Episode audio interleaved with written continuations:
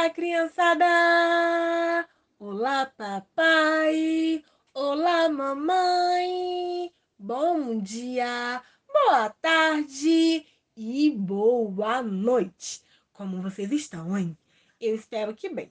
O meu nome é Gabriele e hoje eu venho contar para vocês uma história da Vanina Starkoff, publicada pela editora Palas. E ela tem por título pelo rio. Podemos começar? Então vamos lá!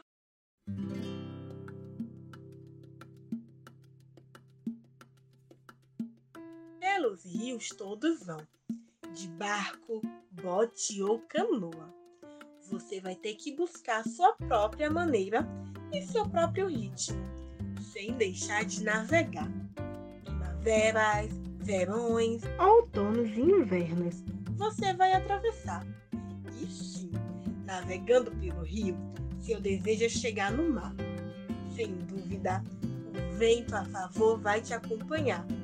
Pelo rio ou pelo mar, você vai ter que encontrar sua própria maneira e seu próprio ritmo, sem deixar de sonhar. A busca da felicidade, a sua e a dos outros, é uma travessia, um caminho sem começo, onde a vida se move em proveito de todos. Do mesmo modo que a natureza faz crescer as plantas e constrói o curso dos rios, eles que seguem em direção ao mar quase imperceptíveis, contornando as barreiras, redefinindo as margens em direção ao seu destino. Pelo rio, todos vão do jeito que podem, do jeito que escolhem.